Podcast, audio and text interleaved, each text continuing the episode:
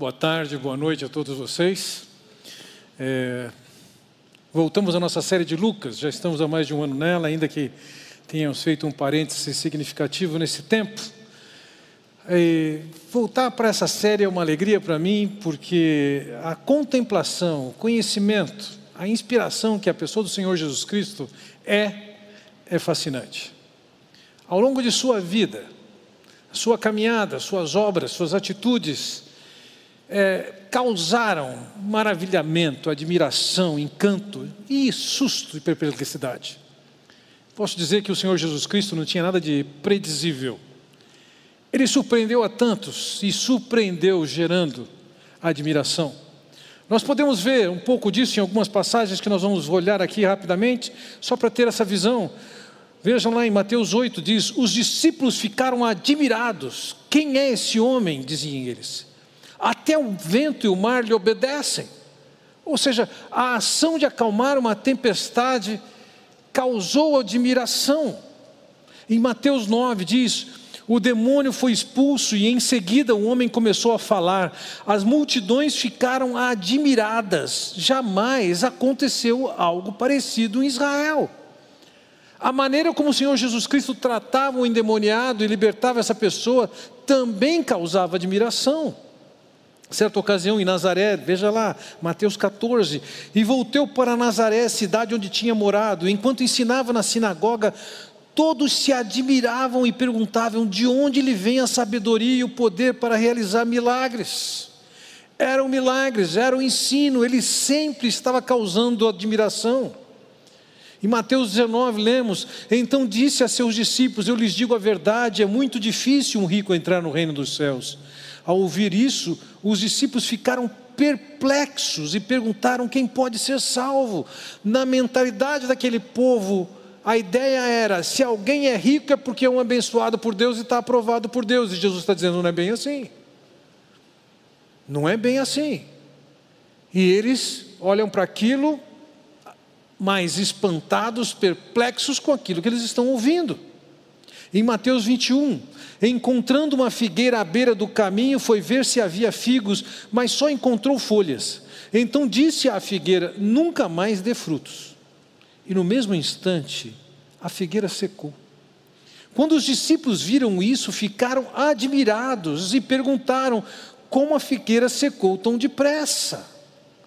Percebam, obras e obras do Senhor Jesus Cristo causavam nas pessoas admiração, perplexidade, questionamento.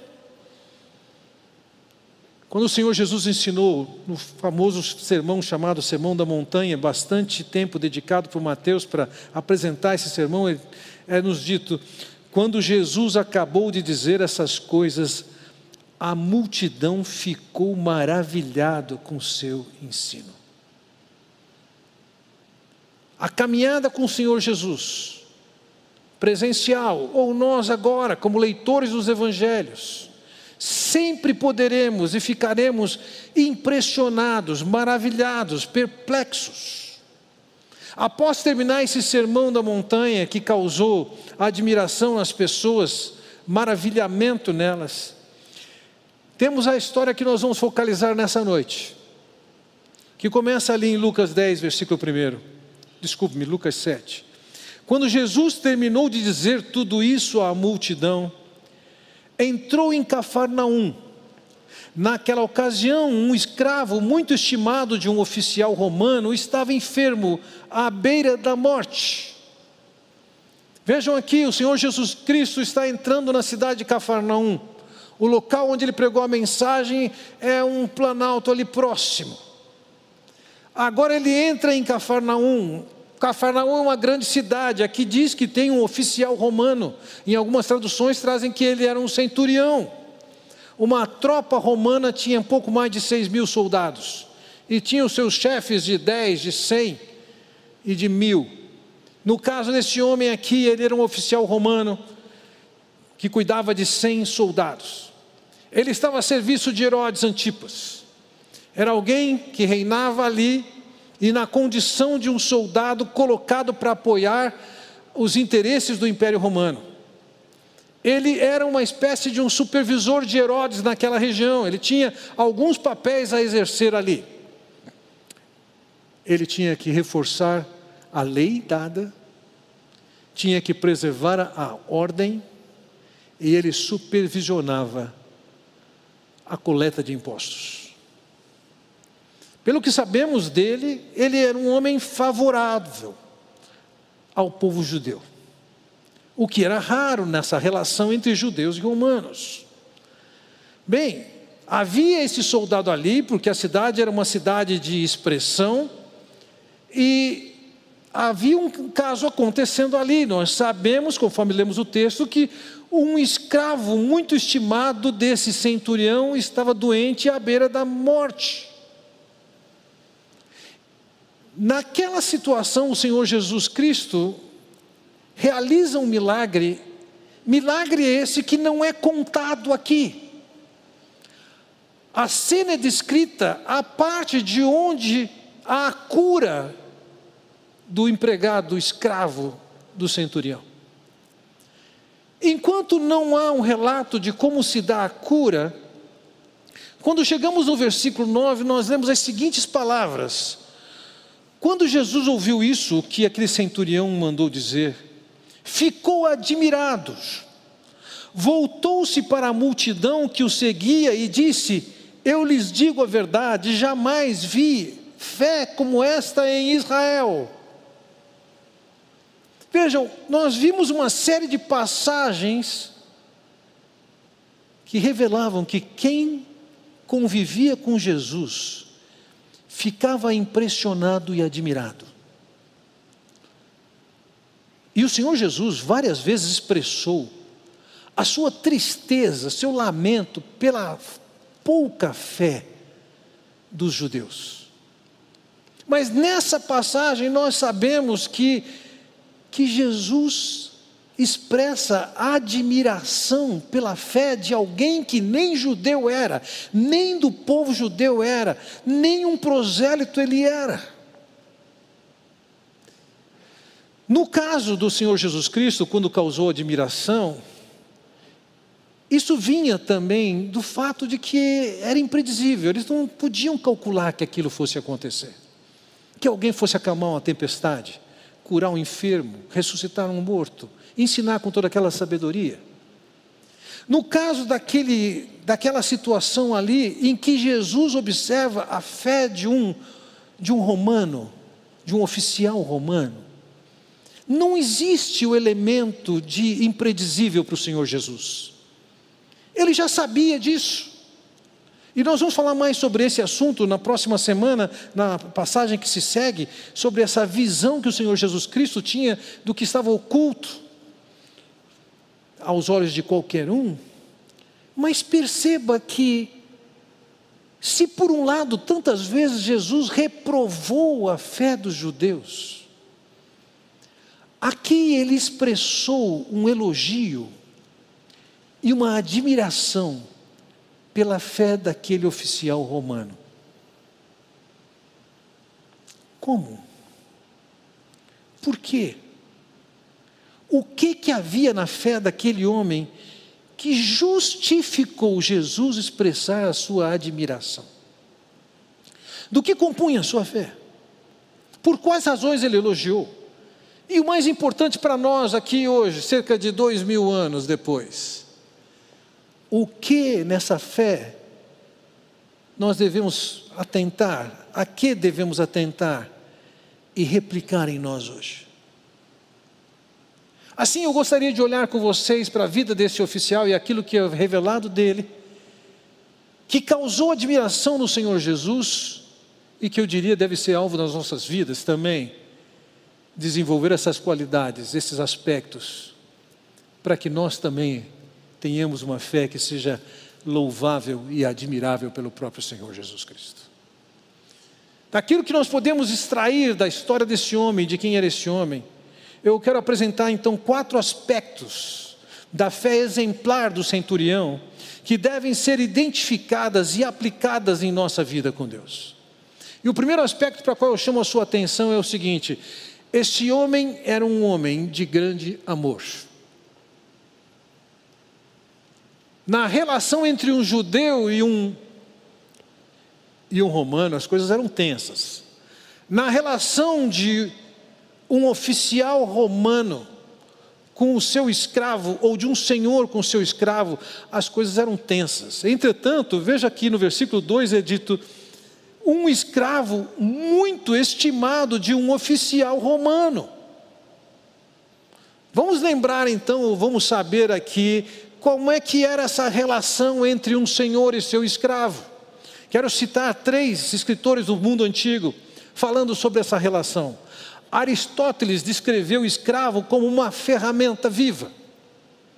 Gaio defendia que o Senhor tinha poder de vida e morte sobre os escravos. Isso significa, ele podia matar ou mandar matar e jamais seria julgado sobre isso. Varo disse: a única diferença entre um escravo, um animal e um carro é que o escravo fala. Do tempo que eu morei em Ouro Preto e fiz a minha ida ao museu para o meu interesse pessoal e tantas outras para levar amigos que queriam ir lá. Uma das peças que me causava admiração era um livro com uma linguagem que apresentava uma visão como de um veterinário de como se devia tratar um africano. Nós te, lidamos com essa relação de escravidão e, e de africanos como escravos é, poucos séculos, desde poucos séculos atrás. Mas a escravidão é alguma coisa muito mais ampla, muito mais longa, muito mais antiga. O próprio nome escravo, slave no inglês, vem da ideia de eslavo, que era um povo que havia sido escravizado. Nos tempos do Senhor Jesus Cristo, um escravo era visto como alguma coisa, e você tinha direito, na condição de senhor, inclusive de tirar a vida dele. Entretanto, aqui é dito que ele era um escravo muito estimado, muito valorizado. E a linguagem que ele usa para descrever que ele era um escravo estimado, valorizado, é a mesma linguagem que nós vamos ver Paulo empregando para descrever o quanto Epafrodito era amado por ele. A mesma linguagem foi usada por Pedro para descrever que o Senhor Jesus Cristo era amado e estimado. Então, de uma maneira distinta do que era o padrão e da cultura da época, esse homem se destacava pelo seu amor, mesmo com um escravo que era tratado como um não-gente. Mas não somente isso. Quando chegamos no versículo 4 versículo 5, lemos assim: Os líderes judeus que foram a Jesus suplicaram insistentemente que Jesus socorresse o homem, dizendo: ele, pois, ama o povo judeu e até nos construiu uma sinagoga. Aquele homem é descrito como alguém que amava o judeu, o povo judeu. Na condição de um soldado romano, um oficial romano, entenda isso, essa relação era muito tensa. Os romanos tinham um desprezo completo pelos judeus. Os acusavam de não serem educados, de não estudarem, de não assimilarem a cultura. De fato, eles eram bem fechados na sua própria cultura, não queriam a influência helênica na sociedade deles. Um judeu, por sua vez, também desprezava um romano, um pagão. O romano dizia que o judeu adorava um jumento. Diziam que os judeus sacrificavam um, um, um gentil de uma terra estrangeira todo ano. O clima entre esses dois povos era muito tenso, havia muita resistência de um ao outro. Mas aqui é dito, ele amava o povo judeu.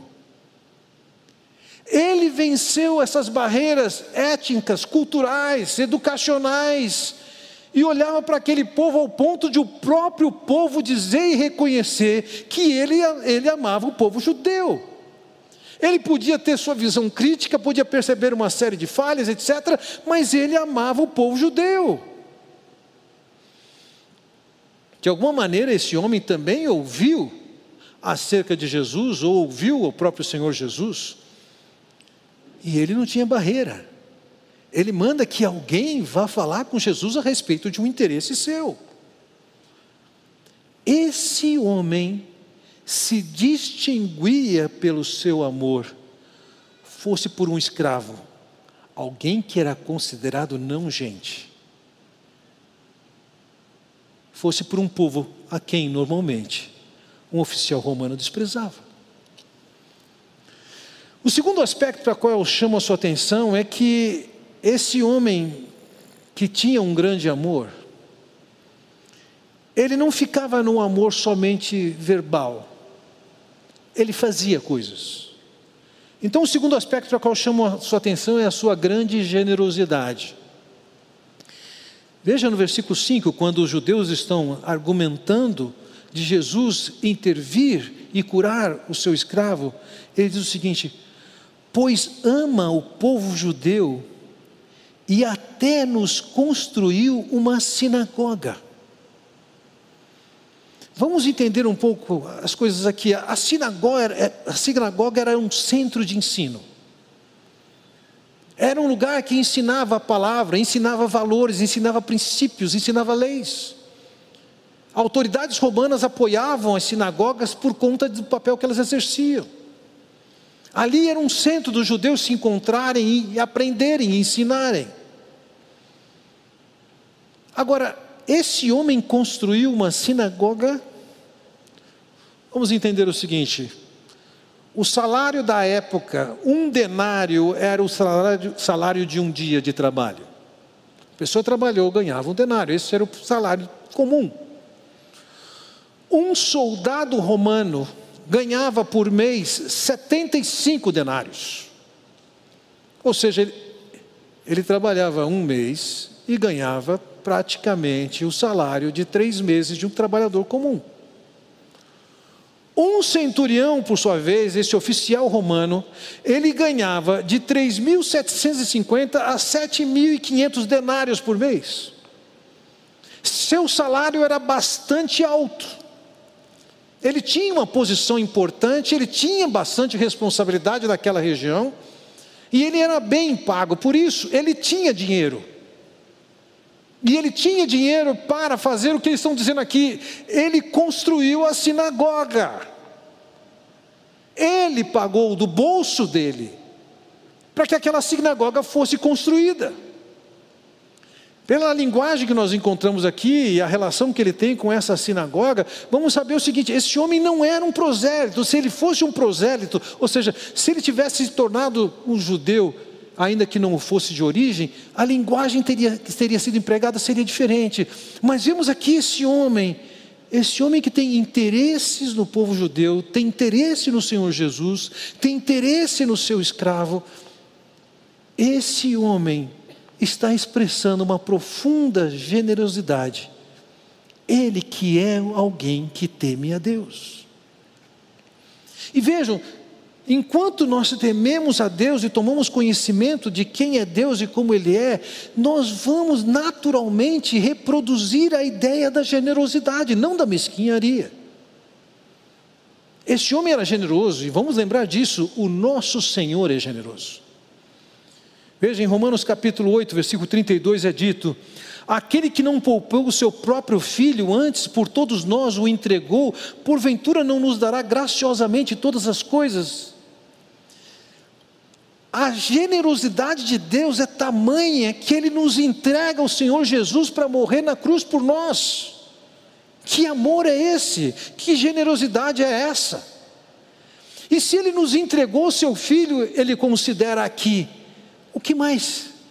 O que mais Ele pode dar?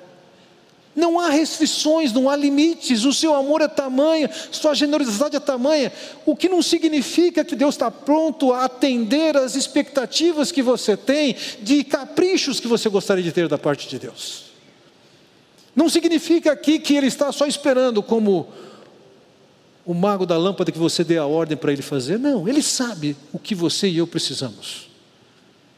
Ele tem um propósito com isso, e Ele é generoso conosco. É no livro de Atos que nós temos um registro do que o Senhor Jesus disse. Em Atos 20, há maior felicidade em dar do que em receber. Foi o Senhor Jesus quem falou isso. Ele era a expressão da generosidade de Deus. Ele declara que há mais felicidade na ideia de ser generoso com os outros. Em 2 Coríntios capítulo 8, 2 Coríntios capítulos 8 e 9, nós encontramos dois capítulos em que são mencionados mencionada a generosidade de uma igreja específica. Uma igreja que estava num ambiente de pobreza. Veja o que Paulo diz ali no versículo 2: elas têm sido provadas com muitas aflições, mas sua grande alegria e extrema pobreza transbordaram em rica generosidade. Posso testemunhar que deram não apenas o que podiam, mas muito além disso e fizeram por iniciativa própria. Paulo destaca e coloca em evidência uma comunidade que, ainda que vivesse em pobreza, tinham limitações severas por causa do peso romano sobre eles.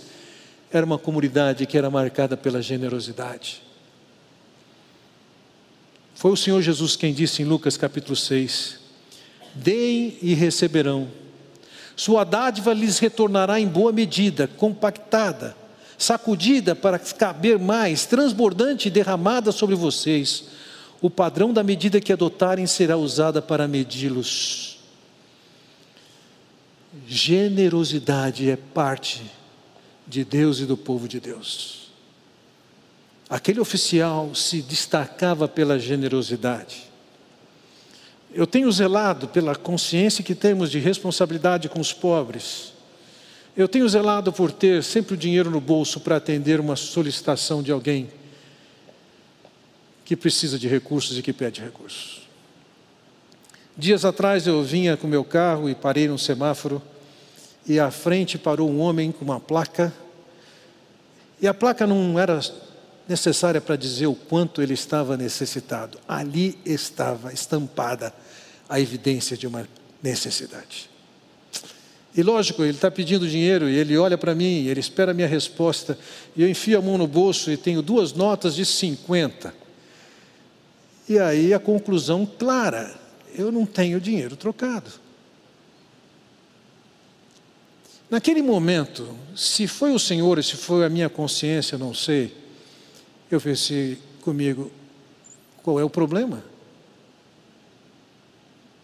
O problema dele é que ele tem carência. Você, eu tenho tratado com generosidade. Por que, que você tem que dar o trocado para ele que você não tem? Essa consciência do que Deus faz conosco, fez comigo a ideia de separar aquele dinheiro e dar para aquele homem. Esse homem que nós estamos vendo aqui, que o Senhor exalta e destaca a sua admiração pela sua fé, era um homem, em primeiro lugar, um homem de amor, mas não era só um amor que ficava no blá blá blá. Ele era generoso. Mas há um terceiro aspecto na fé desse homem que eu quero chamar a sua atenção. É o aspecto da sua grande humildade. Veja, versículo 3. Quando o oficial ouviu falar de Jesus, mandou alguns líderes judeus lhe pedirem que fosse curar seu escravo. Veja, ele mandou, mas era um pedido. Aqui não está envolvido um uso de autoridade para obter alguma coisa que ele queria. Ele tem um pedido a fazer ao Senhor Jesus Cristo, ele faz um pedido. Por que, que ele não foi pessoalmente? Aquela comitiva saiu e foi ao Senhor Jesus Cristo. E eles se apresentaram diante do Senhor Jesus Cristo e apresentaram o pedido. Este homem é um homem bom, um homem que ama o povo judeu, construiu a sinagoga, ele tem um escravo, ele está doente, ele está pedindo que você o cure. Versículo 6 diz assim: Jesus foi com eles, mas antes de chegarem à casa, o oficial mandou alguns amigos para dizer: Senhor, não se incomode em vir à minha casa, pois não sou digno de tamanha honra, não sou digno sequer de ir ao seu encontro. nessa caminhada em que o Senhor Jesus vem em direção à casa daquele homem, há a possibilidade, a oportunidade de alguém que vai fazer chegar aquele oficial romano a notícia: ele está vindo aí.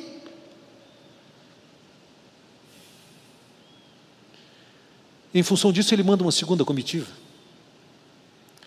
E nessa segunda comitiva, uma vez que Jesus se aproxima da sua casa, ele diz o seguinte: Não sou digno de tamanha honra, não sou digno sequer de ir ao seu encontro. Por que, que ele não foi ele mesmo pedir pelo escravo?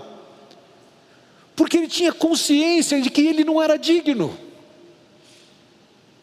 Por que, que ele não queria que o Senhor Jesus entrasse na sua casa? Porque ele tinha consciência de que ele não era digno. Ele era um oficial romano, ele tinha autoridade, ele tinha poder, ele tinha dinheiro. Mas a conclusão que ele tem acerca de si mesmo é: eu não sou digno. Por quê? Por que, que ele enxergava essa falta de dignidade em si mesmo? Primeiro, ele certamente sabia que se um judeu entrasse na casa daquele oficial romano, esse judeu chegaria no status de imundo cerimonialmente. Ele precisaria de passar por um cerimonial de purificação. Ele sabe que o convívio, a aproximação com Jesus, daria, conforme a legislação judaica, a condição de imundo. Ele está dizendo: Eu não sou digno de receber você, você não é digno de receber o que eu posso te dar, imundícia. Segundo, ele via a indignidade em si próprio, quando ele considerava que Jesus era o que era, um homem de Deus, um profeta. E na condição de um homem de Deus e um profeta, ele está dizendo assim: quem sou eu?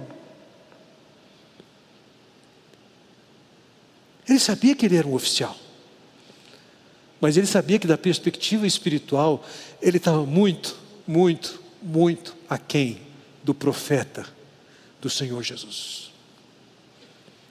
Isso naturalmente traz para mim uma visão de que esse homem tinha uma visão de que ele era indigno diante de Deus, que ele não tinha suficiência de moral, de créditos para chegar diante de Deus e reivindicar alguma coisa diante de Deus. Vejam, as palavras desse homem, elas, elas não constituem todo o conteúdo da fé da fé cristã, mas ela está de acordo com o conteúdo básico da fé cristã. É essa percepção da própria indignidade, da falta de mérito diante de Deus, como o próprio Senhor Jesus diz: bem-aventurados são os pobres de espírito, porque deles é o reino dos céus. Alguém que se enxerga como insuficiente, como alguém que não tem crédito para chegar diante de Deus e reivindicar algo. Este homem era um homem humilde.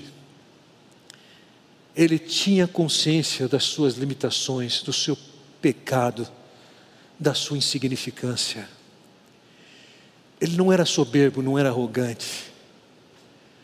Ele não estava reivindicando, determinando. Ele se aproxima do Senhor Jesus como qualquer cristão deve se aproximar de Deus. Humilde clamando pela misericórdia, pela compaixão, pelo amor de Deus. O Salmo de número 51 diz: O sacrifício que desejas é um espírito quebrantado. Não rejeitarás um coração humilde e arrependido. Ali tinha um homem com um coração humilde, triste, compungido, quebrantado. Um homem que tinha uma visão de Deus conforme a lente do próprio Deus. Ele é o santo, eu não sou digno. Vejam, o primeiro aspecto da vida desse homem é que ele era um homem de um grande amor, era um homem de uma grande generosidade, era um homem de uma é, grande humildade. E o quarto aspecto para o qual chamou sua atenção aqui é que ele era um homem de grande confiança. Veja, ele diz no versículo 7: Não sou digno de ir ao seu encontro, basta uma ordem sua e meu servo será curado. Ele tem reconhecimento que Jesus tinha autoridade para dar uma ordem e o servo dele ser curado.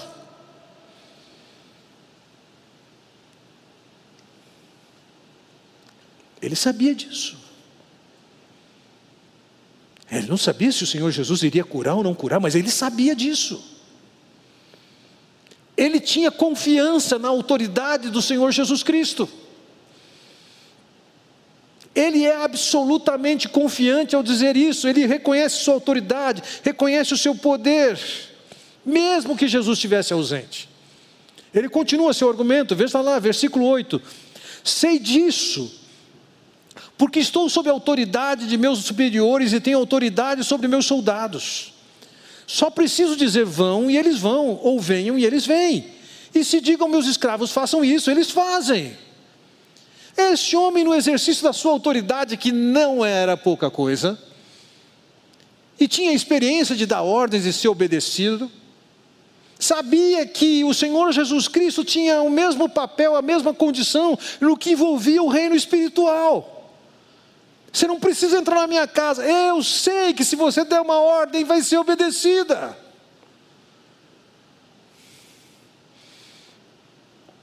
Décadas atrás,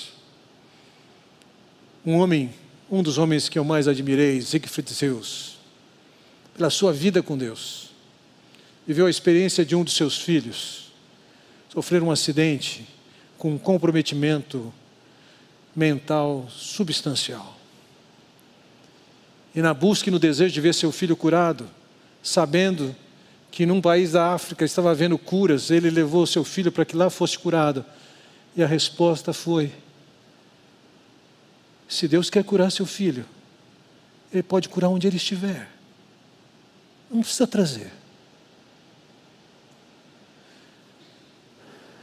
Esse homem tinha uma confiança tal, que independentemente de onde Jesus estivesse, ele podia dar uma ordem e ela ia ser obedecida. Como também, certamente, Jesus poderia não dar a ordem e nada vai acontecer.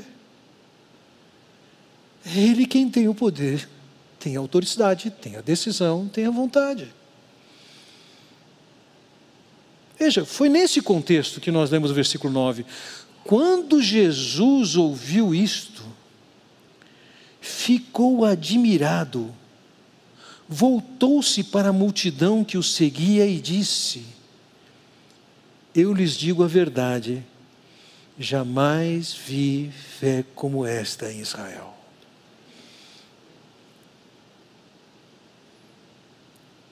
O Senhor Jesus seguramente não estava sendo surpreendido. O Senhor Jesus Cristo, ele tinha ciência do que estava acontecendo, mesmo antes que acontecesse. Ele sabia a, da falta de qualidade na fé daquele povo judeu. Algumas vezes ele expressou sua reprovação pela falta de fé do povo judeu. Mas quando ele chega diante desse oficial romano, e entenda isso, isso não significa que ele fosse um romano, ele era um oficial romano. Mas não tinham romanos ocupando essa posição de centurião naquela época. Ele fazia parte de um exército composto de pessoas de diversas origens. Um centurião nessa posição possivelmente fosse um sírio, um povo que estava acostumado no choque com as histórias de guerra entre Israel e, e, e, e Síria.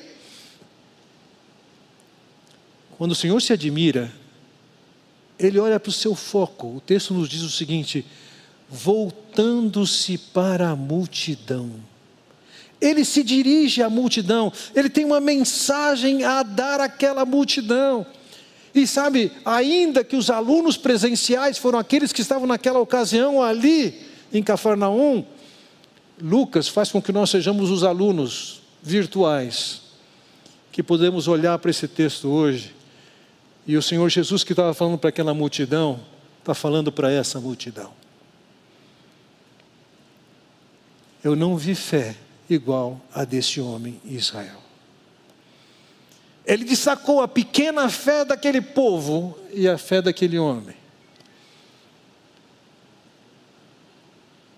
Quando o Senhor Jesus aponta para nós essa história, a história de um homem de um grande amor, de uma grande generosidade, de uma grande humildade, a história de um homem que tem essa grande confiança Onde está você? O que que o Senhor Jesus tem a falar sobre a sua fé? Um homem que se caracterizava e foi destacado em primeiro lugar pelo seu amor. Um homem que foi citado por sua grande generosidade um homem que tinha consciência da sua insignificância, da sua indignidade. E que se relacionava com Deus e os demais na condição de humilde, não presunçoso, não dando ordens. Um homem que tinha consciência do que Deus podia fazer. E seguramente isso também envolve a consciência de que Deus pode não fazer o que você quer que Ele faça. Este homem era um homem de grande fé. No versículo 10 nós lemos: E quando os amigos do oficial voltaram para a casa dele, encontraram o escravo em perfeita saúde. Fico me perguntando como, como aqueles, aquelas pessoas agiram, reagiram diante do que viram. Será que foi ele mesmo que curou? Será que foi o remédio que funcionou? Será? Aquele homem que tinha consciência que era Deus quem tinha autoridade e o poder, sabia quem tinha feito isso. Ele tinha consciência da autoridade, do poder de Jesus. Ele sabia do amor. Ele sabia da generosidade de Deus.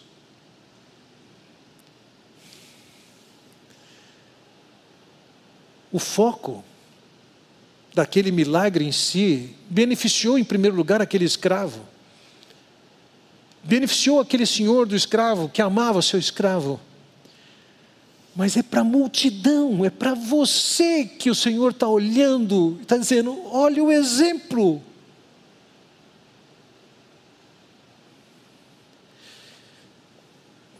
Quatro desafios para você ao longo do ano de 2022. Crescer na sua fé conforme a fé desse homem aqui. Crescer no seu amor na sua generosidade, na sua humildade e na confiança de que Deus está no controle. Você está começando o ano. Você não pode ser colocado naquela vala comum daqueles que não tiveram fé, não tiveram amor, não tiveram generosidade não tiveram humildade, não tiveram confiança. Estamos no começo do ano.